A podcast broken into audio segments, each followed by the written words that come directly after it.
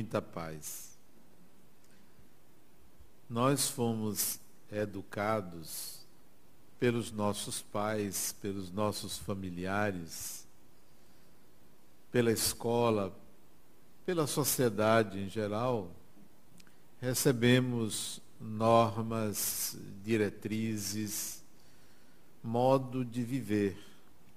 Assim também aconteceu com nossos pais, nossos avós, nossos antepassados. Nós herdamos modos de entendimento da realidade, da vida. Os seres humanos mais primitivos, os habitantes das cavernas, eles também herdaram de seus antepassados modos de entendimento da realidade e procediam de acordo com uma tradição. Mas vigorava lá atrás, dentro da ignorância característica dos primeiros habitantes da Terra, o medo do desconhecido. É um medo típico do ser que inicia uma jornada de vida na escuridão característica do início da evolução, o medo guiava o ser humano, protegia o ser humano, ele fugia de situações que lhe trariam a possibilidade da morte. Então, a sobrevivência ditava regras e normas. Nós somos filhos desse medo. Para conter esse medo, para reduzir esse medo, medo do desconhecido, medo da morte, medo de tudo que era ameaçador, surgiram as normas e regras, tanto quanto as filosofias e religiões, para explicar, para dar ao ser humano um certo equilíbrio, uma sustentação. Então a religião, dentre outras formas de eliminar esse medo, contribuem para que o ser humano encontre um equilíbrio psicológico, psíquico e um equilíbrio no contato com aquilo que ele ignora, que, que, que ele desconhece. Então, isso está em nós. Daí é importante entendermos que as normas religiosas, o nosso modo de entender a religião, nosso modo de conceber o divino, o Criador, norteia a nossa vida, direciona o nosso destino, o seu destino, como você constrói a sua vida, suas escolhas, na raiz, na base do seu psiquismo está a sua crença em Deus ou a sua descrença. Porque isto serviu lá atrás como meio de assegurar um equilíbrio psíquico. Havia o medo da morte, havia o medo do desconhecido, havia o medo do escuro, muitos medos. A religião vem como aquele elemento que traz o equilíbrio, a salvação, uma proteção contra forças desconhecidas. Então isso vai nortear o nosso modo de agir, vai nortear nossas escolhas, vai nortear a nossa vida e o nosso destino. Bom, se nós pensarmos que o destino ele é norteado por essa crença, a crença em Deus, o modo como concebemos a divindade, é possível então raciocinar logicamente que se mexermos nessa crença, poderemos alterar o nosso destino. Se tivermos consciência como é que nós enxergamos a divindade, talvez até tenhamos uma vida mais saudável, mais leve, com menos percalços, com menos dificuldades, realizando ou tendo comportamentos mais adequados para a obtenção de daquilo que a gente mais quer, que é a felicidade. Então precisamos mexer nesta crença, na crença em Deus. Se, por exemplo, uma pessoa acha que está sob perigo, sob risco de perder a vida e apela a Deus para que isso não venha acontecer e consegue se manter a salvo de perder a vida, então esta pessoa tem um Deus salvador da vida, protetor da vida. Se, por exemplo, uma pessoa precisa de dinheiro e consegue pedir a Deus que lhe dê meios de conseguir dinheiro e consegue, esta pessoa vai acreditar que Deus funciona como um banqueiro, é aquele que lhe concede o dinheiro que ela precisa.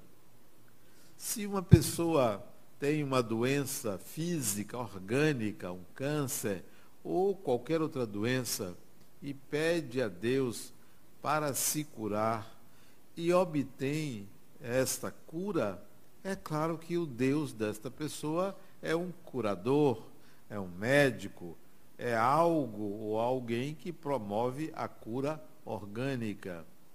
E assim sucessivamente de acordo com o que pedimos e obtemos, nós vamos estabelecer um conceito daquele Deus.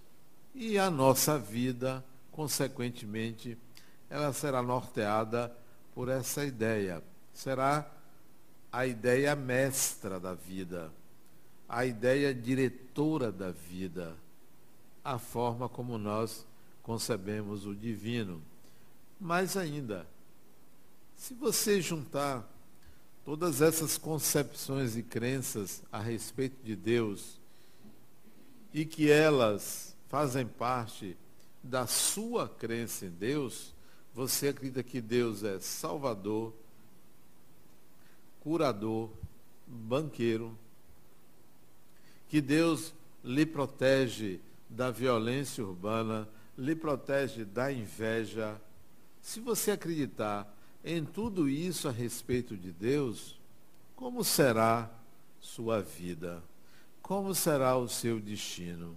Todas as vezes, então, que alguém, você souber que alguém inveja você, porque Deus é o protetor contra a inveja, você pede a Deus para afastar o mal olhado, então a inveja é provocada por aquilo que não é Deus. Você vai atribuir a alguém o mal. Você vai dizer que o mal vem daquela pessoa. Ou, como muitos acreditam, que o mal vem de uma figura central chamada demônio e tem Deus que lhe protege deste mal. Você até reza pedindo a Deus livrai-me ou livrai-nos do mal. Amém. Então, esta crença lhe leva a ser uma pessoa que acredita que o mal é algo externo, que há um ente externo que provoca o mal em você. Nunca é você, é algo fora de você, é algo que lhe agride. Você se torna então uma pessoa, por esse tipo de crença, uma pessoa vulnerável, uma pessoa frágil, uma pessoa que não trabalha, não elabora em si mesmo os meios de não só combater isso, como compreender isso, porque entrega a Deus a solução e coloca como causa um ente externo. O seu destino será construído em cima dessa dialética. Existe um mal externo, mas tem um Deus que me protege. Basta que eu cumpra algumas obrigações para agradar esse Deus, está resolvido o meu problema. É assim o pensamento da maioria. E isto induz a uma fragilidade psicológica, a uma fragilidade para mudar isso. É preciso a gente voltar lá atrás, nas raízes das nossas crenças religiosas, dissolver modos, meios de lidar com o divino.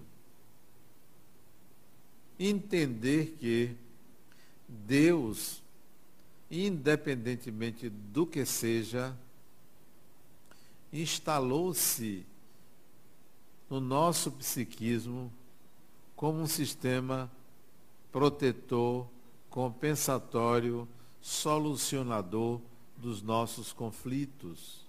E precisamos retirar essa ideia. Porém, o detalhe é que ela é milenar. Milhares de anos foram necessários para implantar essa ideia em nossa mente. Como tirar algo que foi instituído família após família, geração após geração, sociedade após sociedade, nós aprendemos isso. Então, está na nossa estrutura psíquica esta ideia diretora. Para tirar essa ideia, eu tenho que constantemente considerar que Deus não é isto. Não é isto. Não funciona desta forma. E você pode me perguntar, mas se Deus não é isto, então o que é Deus? Quando eu era pequeno, tinha seis, sete anos de idade, eu morava numa casa no interior da Bahia, enorme a casa, enorme. Tinha sala, tinha três quartos, tinha cozinha, tinha uma uma varanda no fundo enorme, que tinha uma cozinha externa, sanitário. Enorme a casa no interior. Sete anos de idade. Eu saí do interior com oito anos de idade e vim para Salvador. Lá pelos trinta e poucos anos, eu voltei na casa onde eu nasci. Nessa mesma casa. Voltei. A casa já tinha sido vendida, já não pertencia mais à minha família mas eu fui lá para me lembrar. Bati na porta, uma pessoa veio atender, eu me identifiquei, ela deixou que a gente entrasse na casa. Eu disse que morei ali, que nasci ali. Vocês não imaginam o tamanho da casa. Pequeníssima. Porque era a visão de uma criança. Era pequeníssima a casa, mas pequena mesmo tudo pequenininho. Nós éramos pobres. Mas eu achava a casa enorme. E quando eu descrevi para vocês, vocês não imaginaram uma casa muito grande, pois não era. Era pequena. Era muito pequena. Eu disse, poxa, mas era aqui? E, e não, não tinha havido reforma, não. A casa estava quase igual ao que era antes. Apenas eles ampliaram no quintal um apêndicezinho da casa, mas o miolo da casa era o mesmo, tudo pequeno, uma casinha modesta aqui é, de um subúrbio de Salvador, como se fosse. Eu digo isso para a gente entender que a nossa concepção sobre Deus assemelha-se à concepção de uma criança a respeito de algo que, na visão da criança, é enorme, é superlativo, e isso contribui para uma fragilização. Então, o que é Deus? Da mesma forma que eu fui lá na casa e constatei que a casa era um cubículo, era minúscula, você vai entender que Deus não tem aqueles atributos concebidos filosoficamente, religiosamente, para conter o medo, humano para conter a morte, a doença, o mal, tudo quanto ameaçava a integridade da pessoa. Então, o que é Deus? O que, que você deve colocar maciçamente na sua consciência, sabendo que também é provisório?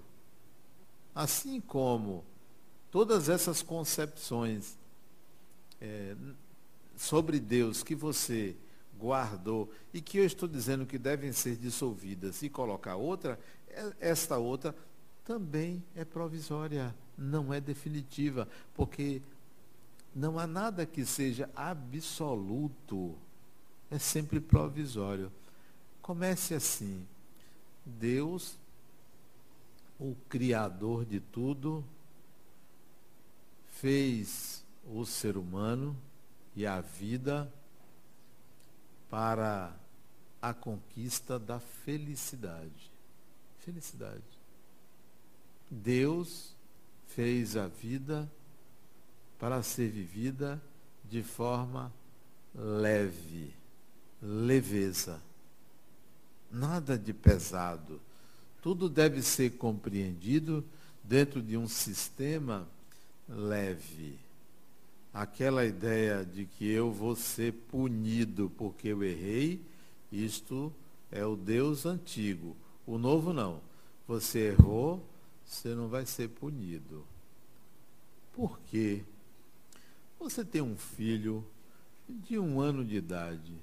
Se ele sem querer bate a mãozinha no copo e o copo cai e quebra, você pune seu filho de um ano? De jeito nenhum, porque você entende que a criança está ainda consolidando a sua função motora, pode esbarrar num copo e quebrar. Você não vai punir.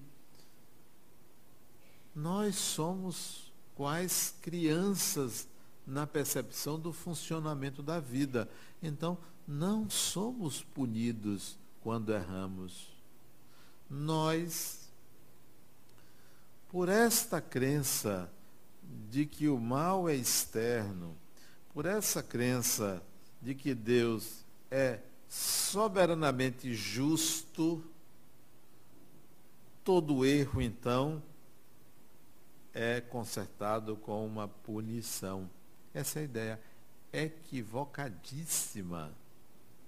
Da mesma forma que você acolhe um filho que erra, a divindade também compreende o equívoco humano como resultante da ignorância. Ignorância. Que é uma benção a ignorância. Aliás, é uma coisa ruim você dizer que você já sabe. Porque quem já sabe não se desafia. Quem se diz ignorante se desafia. Então, a melhor coisa é dizer: eu não sei, eu estou aprendendo. Eu estou conhecendo. Não, saber, não sei, tudo é provisório. Então, retirar essa ideia de que Deus pune o erro, de que nós estamos aqui para pagar. Como assim pagar? É aquela ideia do Deus banqueiro. Né? Você tem que pagar. Não, nós não estamos aqui para pagar aquela ideia de que uma doença é consequência de um mal feito. Essa é a ideia que vigora em nós. Quantos aqui, quando adoeceu uma vez, não se perguntou o que é que eu fiz para merecer isso? Porque a ideia é que você está sendo punido com a doença, quando deveria entender que a doença é consequência da fragilidade de um corpo que absorve conteúdos psíquicos e adoece naturalmente. Quanto mais você se culpar, mais você vai adoecer. Por causa da culpa, não porque você fez alguma coisa de errado, de errada. Mas você pode pensar assim, mas Adenal, quer dizer que as pessoas podem sair por aí fazendo o que quiserem e não vai ter nada, não tem consequência. Eu vou lhe dizer sim e não. Por que não tem? Porque não funciona desta forma matemática. Fez, tem consequências iguais? Não. Quando você erra, a consequência do seu erro é a constatação da sua ignorância. Se uma pessoa mata outra, é um erro, né? Mata outra para roubar, matou. Latrocínio. O que é que vai acontecer com esta pessoa que matou quando ela desencarnar? Ela será morta por arma de fogo, se ela matou com arma de fogo? Esse seria o pensamento. Ou então, esta pessoa vai sofrer alguma coisa por conta deste ato? Não. Olha o que, que acontece. Esta pessoa que matou para roubar, o que, que de fato ela fez? Esta pessoa não valoriza a vida, óbvio. Esta pessoa quer ganhar sem esforço. Esta pessoa não tem empatia ao sofrimento do outro. Esta pessoa não gosta de trabalhar e suar para receber o salário devido. O que, é que acontece com esta pessoa?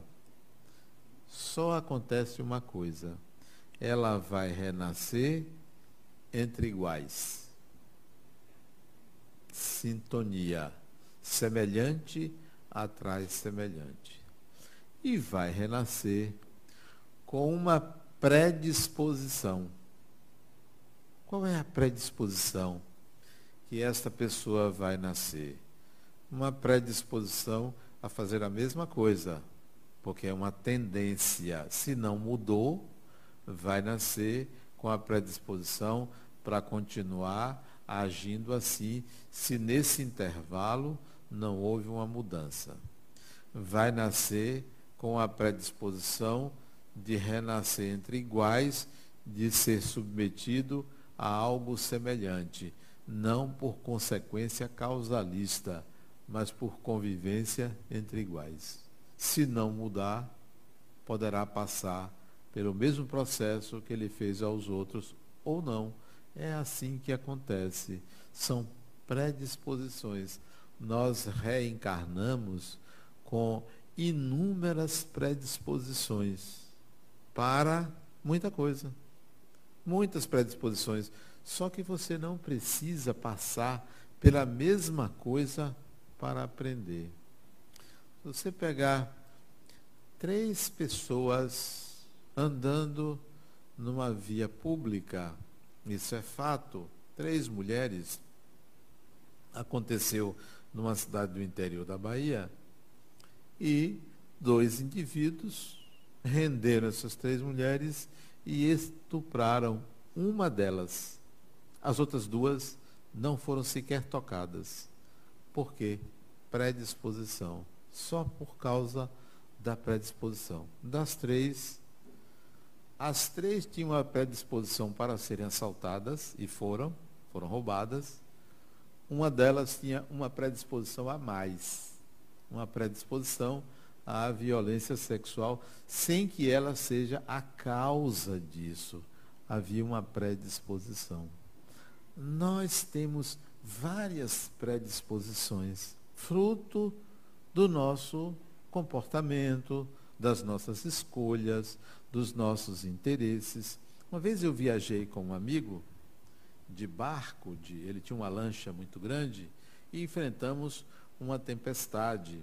E a lancha ela, acho que ela parecia uma gangorra. E ele começou a ficar com medo da lancha afundar. A gente estava em alto mar e desencarnar. Eu disse, pode ficar tranquilo, porque eu não tenho a predisposição de desencarnar num acidente de lancha. Então, fique tranquilo, porque você está amparado pela minha predisposição. Se eu não estivesse presente e você tivesse a predisposição, é muito provável que você desencarnasse afogado. Mas como eu estou aqui, a lancha não vai virar. Não virou. Predisposição. Esse mesmo indivíduo viajando de avião comigo, ele tinha medo de viajar de avião. Tinha, não tem? Medo que ele ficava segurando a minha mão. Disse, Fique tranquilo, não vai cair porque eu estou no avião. Eu não tenho a predisposição de desencarnar de acidente aéreo. Quais são as suas predisposições? O mais interessante é que no raciocínio anterior, Deus pune. Causa igual efeito. Não tem como mudar.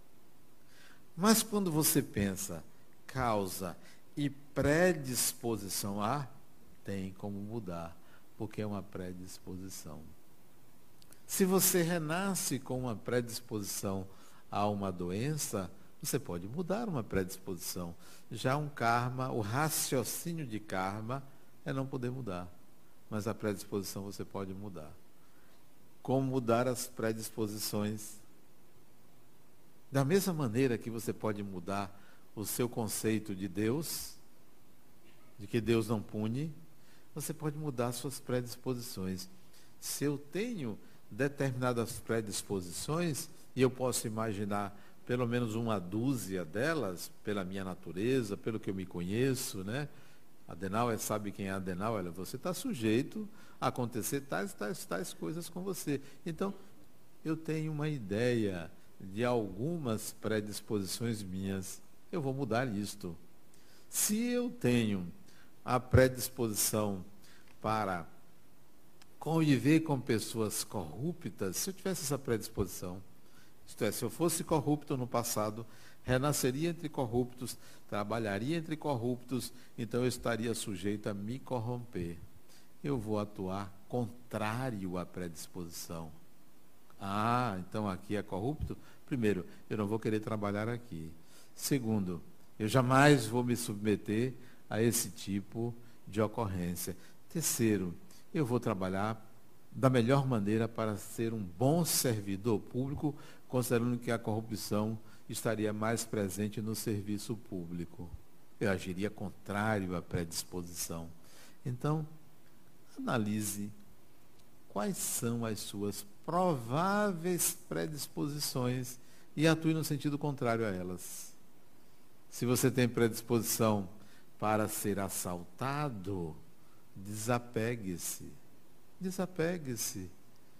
Comece a pensar que você não é dono de bens materiais, você é administrador. Perdê-los não será problema, porque você só administra. Comece a pensar no desapego.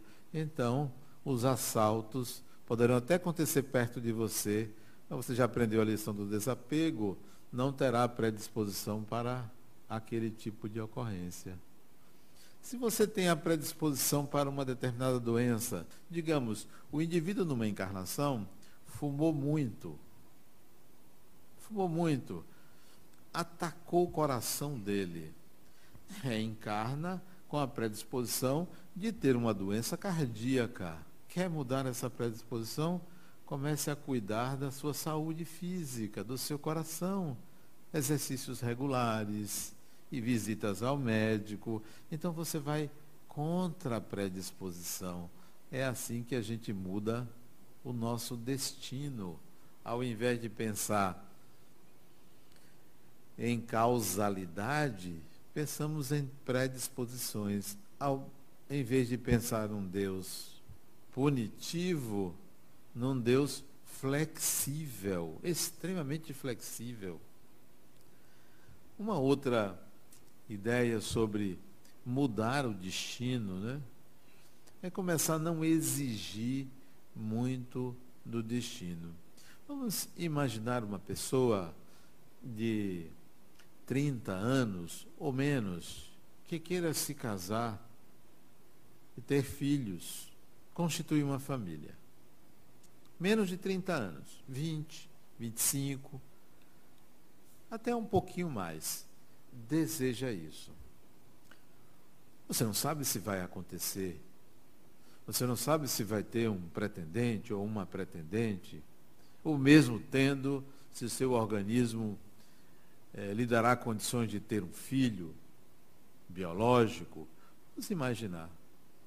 Como é que você deve fazer para mudar o seu destino se ele era a predisposição de não alcançar isto por razões do passado? Quer mudar? Desligue-se da exigência de só viver desta maneira. Aceite de bom grado a possibilidade de ser feliz sem isto. Quando você flexibiliza o destino, o destino lhe oferece escolhas. Quando você enrijece o destino, ele só lhe oferece aquilo ou o contrário. Toda rigidez é prejudicial. Então, mude o seu destino, aceitando com que ele possa ser do tipo A, do tipo B, do tipo C, do tipo D, qualquer tipo, porque uma vida é apenas um segundo na evolução, passa rápido. Se não foi daquele, daquela maneira que você quis, na próxima, quem sabe, poderá ser diferente. Então, se eu não tive agora, eu quando era garoto, eu, eu queria ser super-homem. Fantasia de criança. Depois eu comecei a perceber que era possível não ser super-homem, mas ser uma pessoa super, super agradável, super saudável, super feliz. É, é possível ser super sem necessariamente você querer ser o super-homem, a super pessoa que você gostaria. É a flexibilidade de ser ou não ser, de ter ou não ter. Que tal começar a pensar que você pode ser feliz tendo, você pode ser feliz não tendo. Você pode ser feliz conquistando, você pode ser feliz não conquistando. Você pode ser feliz tanto preso como solto, tanto saudável como doente.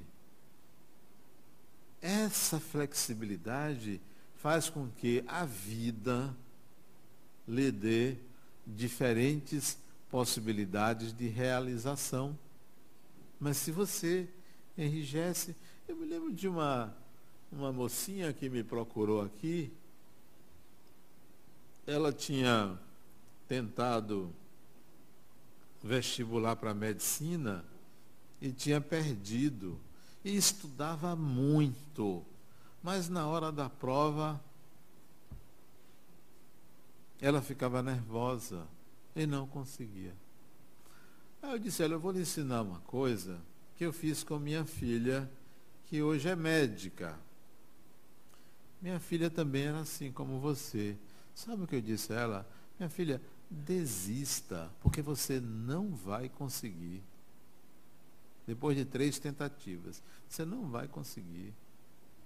Meu pai, eu vou conseguir. Você não vai conseguir. Você sabe por que você não vai conseguir? Porque você não tem um plano B.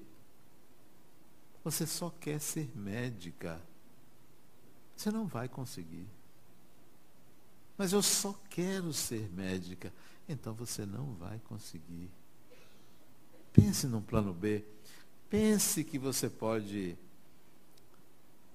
alcançar o sucesso que você deseja com outra profissão, desenvolvendo outra habilidade. Ah, mas eu não quero ser enfermeira. Não precisa ser enfermeira, não. Você pode ser costureira. Você pode ser desenhista, pode ser pintora, pode ser, você pode ser um bocado de coisa. Flexibilize. E ela prometeu pensar e passou. Hoje minha filha é médica, já está formada. Eu disse, mocinha, faça isso, flexibilize, vá. A partir de hoje, mas eu vou fazer, vou fazer a prova amanhã. Você não vai passar. Hoje, então, flexibilize. O que, é que você poderia ser? Arquiteto. Então, pronto. Pense que você faça a prova sabendo que se você não passar, você vai ser arquiteta. Disse, é mesmo, faça. Aí ela veio me dar a notícia, semanas depois, eu passei naquele dia, tá vendo? Flexibilizou. É a vida, funciona assim. Não, mas eu vim lhe agradecer. Não sou eu, é a vida. A vida funciona assim. Quando a gente flexibiliza, a vida oferece um leque de possibilidades. Quando a gente enrijece, ela diz, não, você está tá enrijecido? Então é assim que funciona, enrijecidamente. Ou você flexibiliza, ou você não vai ter escolhas. E nós precisamos ter flexibilidade, porque Deus é flexível. Nós criamos, o Deus antigo, ele é duro. Ele é duro, o antigo é duro, chato, um carrasco. O moderno é flexível. Ele chega assim para mim e diz, Adenal, vá tocando, vá, vá tocando. Mas eu estou assim, vá tocando, não se preocupe não, eu dou um jeito aqui. Assim. Mas nós criamos um Deus, um Deus extremamente complexo, cheio de regras e normas. Tudo isso funciona dentro de nós. Tudo isso funciona em nossa mente. A maioria das pessoas não lida com Deus. A maioria das pessoas lida com a ideia que faz de Deus. E essa ideia é que é o problema. Para você lidar com Deus e não com a ideia de Deus, é preciso que você fique nu, como disse o poeta.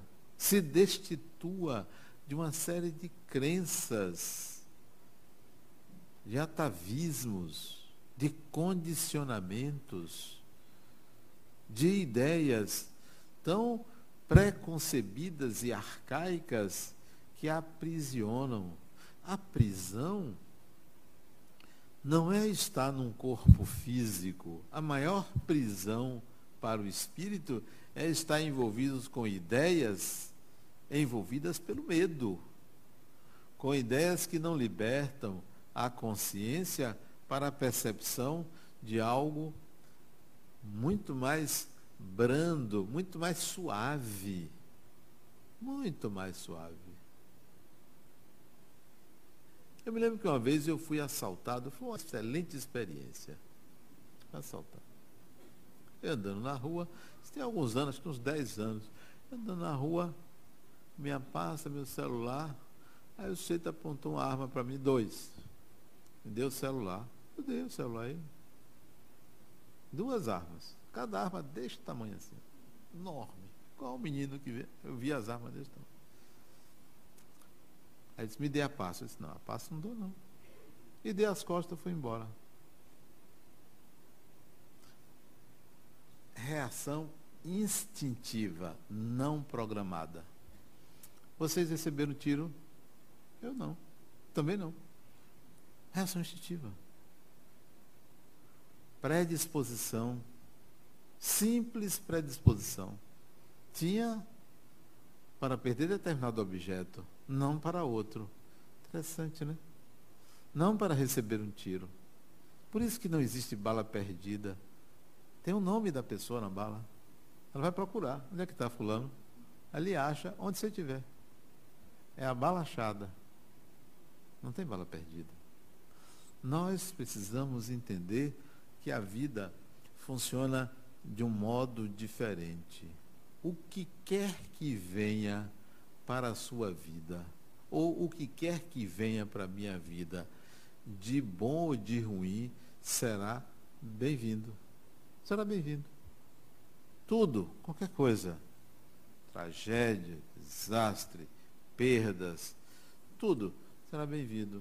Porque eu vou entender que é a vida me educando, me ensinando, me proporcionando um diálogo, um entendimento.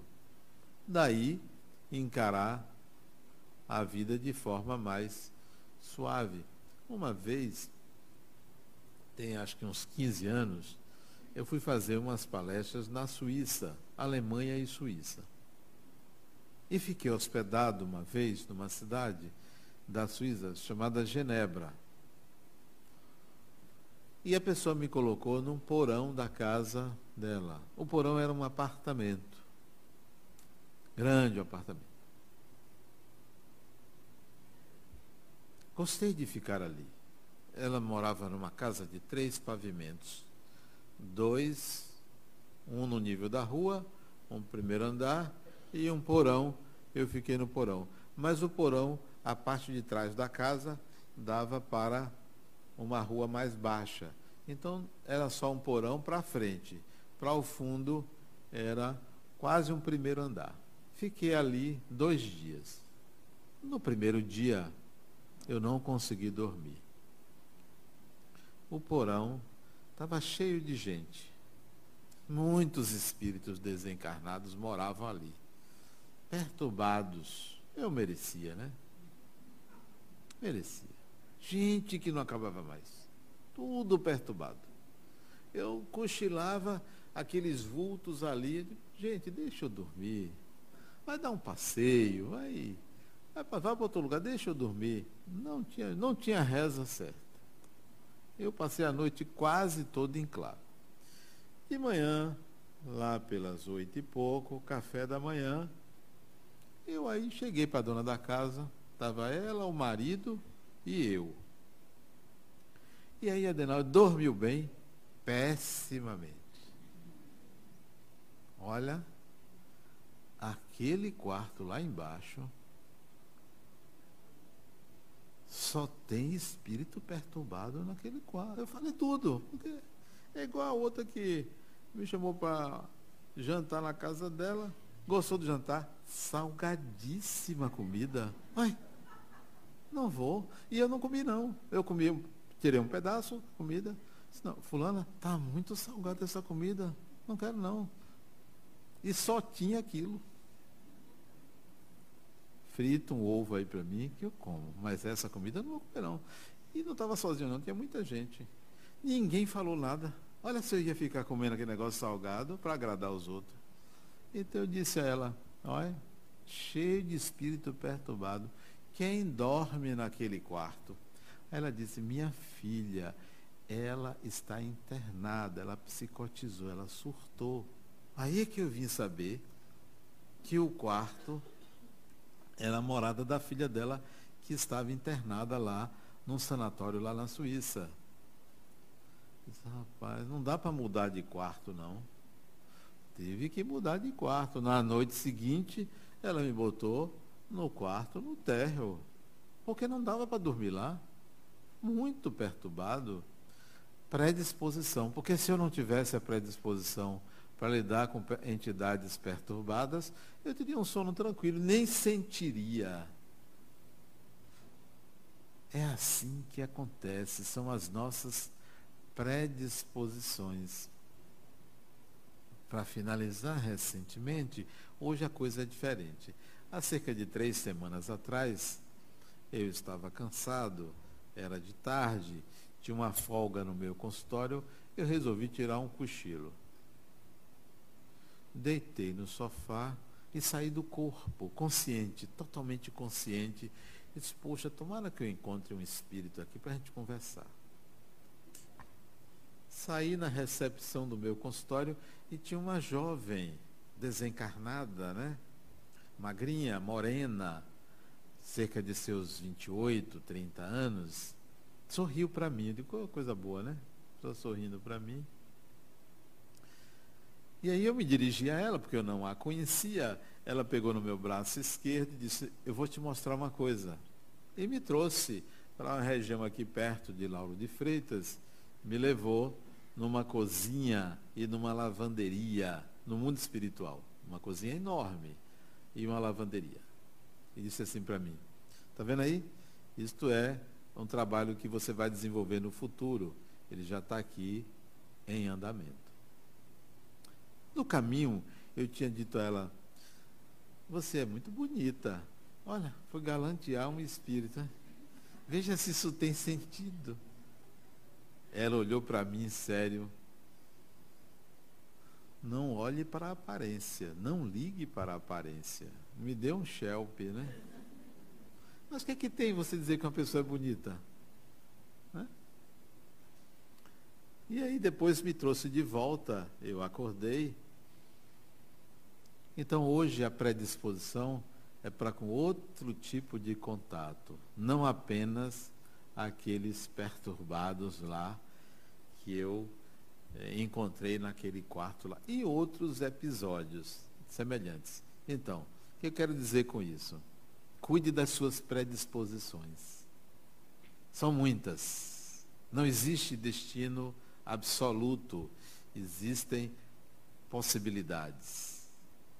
Possibilidades que você pode fazer escolha. Mas se você não sabe escolher, não sabe mudar, modificar essas possibilidades, essas predisposições, tudo que vier, aceite. Aceite tranquilamente. Ah, eu não tenho que passar por isso, pois eu vou passar tranquilamente e feliz. E feliz. Ah, você não está me roubando? Problema não. Assim como Deus me deu dinheiro, saúde, trabalho para ganhar esse dinheiro, eu vou ganhar outro e vou obter da mesma forma.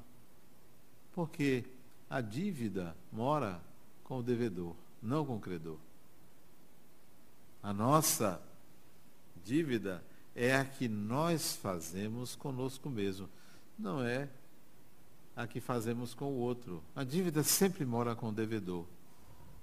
Suas predisposições podem lhe levar a vários tipos de experiências aceite elas de bom grado. A vida não está me dando isso. Eu vou tentar mudar, mas o que eu não puder mudar, eu vou viver feliz com aquilo, mesmo com dificuldades, mesmo com sacrifício. Eu vou enfrentar os desafios da vida. Era isso que eu tinha a falar para vocês hoje. Muita paz.